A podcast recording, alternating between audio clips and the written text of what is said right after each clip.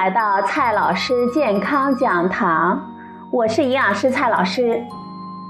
今天呢，蔡老师继续和朋友们讲营养、聊健康。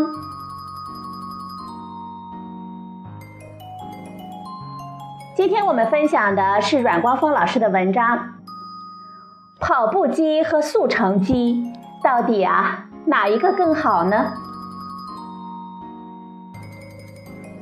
今年呢是农历的鸡年，鸡年呢当然要吃鸡。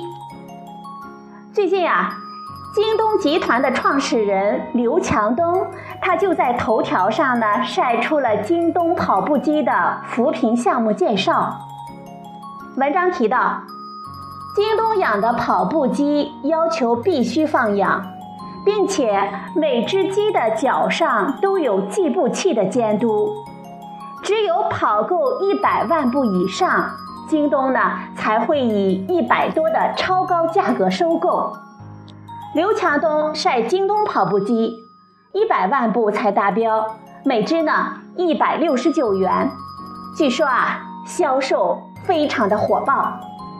刘强东表示，虽然这么做呢京东会亏损，但是可以扶持到更多的贫困用户，就是好事儿了。今天呢，我们就来聊一聊这个话题。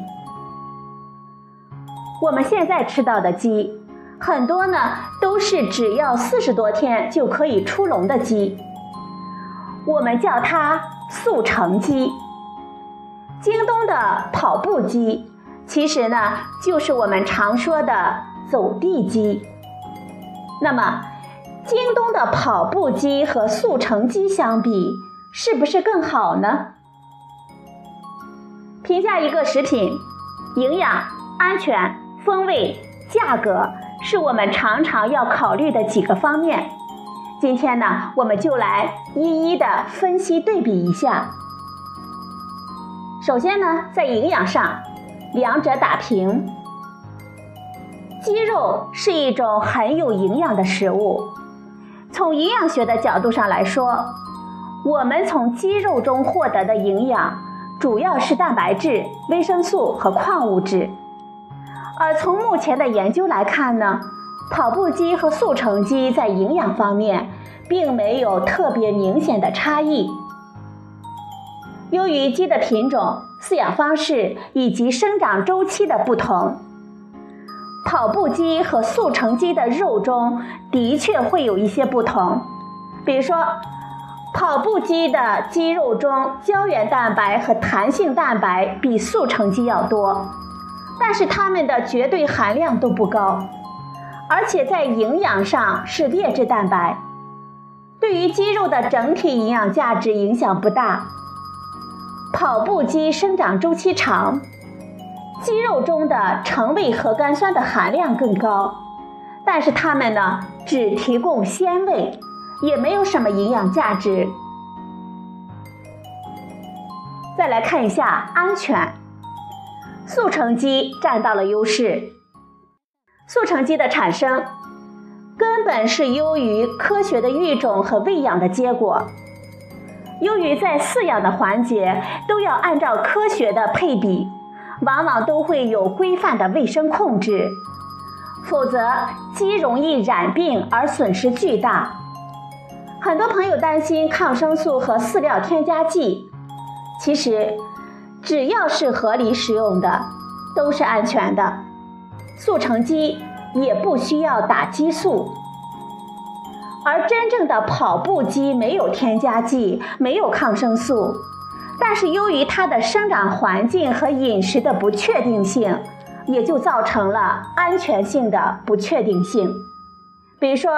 细菌感染和食物中的污染物，要知道，即使是在我们大家喜欢的欧洲那种对于有机农场监管规范的地方，有机鸡蛋也多次检出二恶英超标。我们中国农村里四处觅食的跑步机就更难说了。简而言之。规范养殖的速成鸡，它的安全性有很好的监控，合格产品的安全性会有很好的保障，而跑步机的风险却有很大的不确定性。再来看一下风味，跑步机优先。很多人都认为跑步机口感筋道、香味浓郁，更好吃。的确，跑步机它的生长周期长，活动多，肌肉中的胶原蛋白和弹性蛋白比较多，所以啊，我们吃起来的口感呢，的确会更好。而且，由于生长周期长。肌肉体内的核苷酸的积累呢，就会更多，也就更鲜美。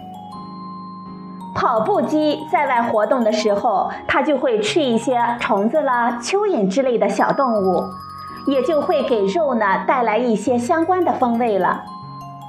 而速成鸡吃的是标准的饲料，不管是玉米、豆白还是其他的饲料成分，味道呢都很平淡。再加上生长周期短，所以啊，我们很多人都觉得速成鸡的口感差一些。最后呢，看一下价格，速成鸡完爆跑步机。速成鸡从鸡种到养殖环境到饲料都进行了很好的优化，原料成本也很低，大规模工厂化的养殖。又使得管理成本大大的降低，所以速成鸡的价格往往会比较低。而跑步机呢，如果不弄虚作假的话，生长周期长，所需要的养殖面积大，防病难度高，自然呢成本就会高。京东的销售价格也明明的摆在那里了，一百六十八块钱一只呢，所以啊。这一回合的比较，速成鸡完胜。总的来说，跑步机除了在风味方面有一些独特的优势之外，在安全、营养和价格方面都不比速生鸡好。那么，京东的跑步机到底好不好呢？不过啊。商业社会，商家都会采取不同的手段进行营销。刘强东如果是真的真金白银的做跑步机，倒是没有什么坏处。而且，京东此举呢，也是在回馈贫困地区，还是很值得点赞的。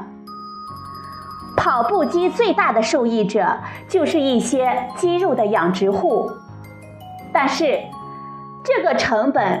最终还是转移到我们消费者身上的，而我们消费者到底买不买账，我们还是拭目以待吧。好了，朋友们，今天的节目呢就到这里，谢谢您的收听，我们明天再会。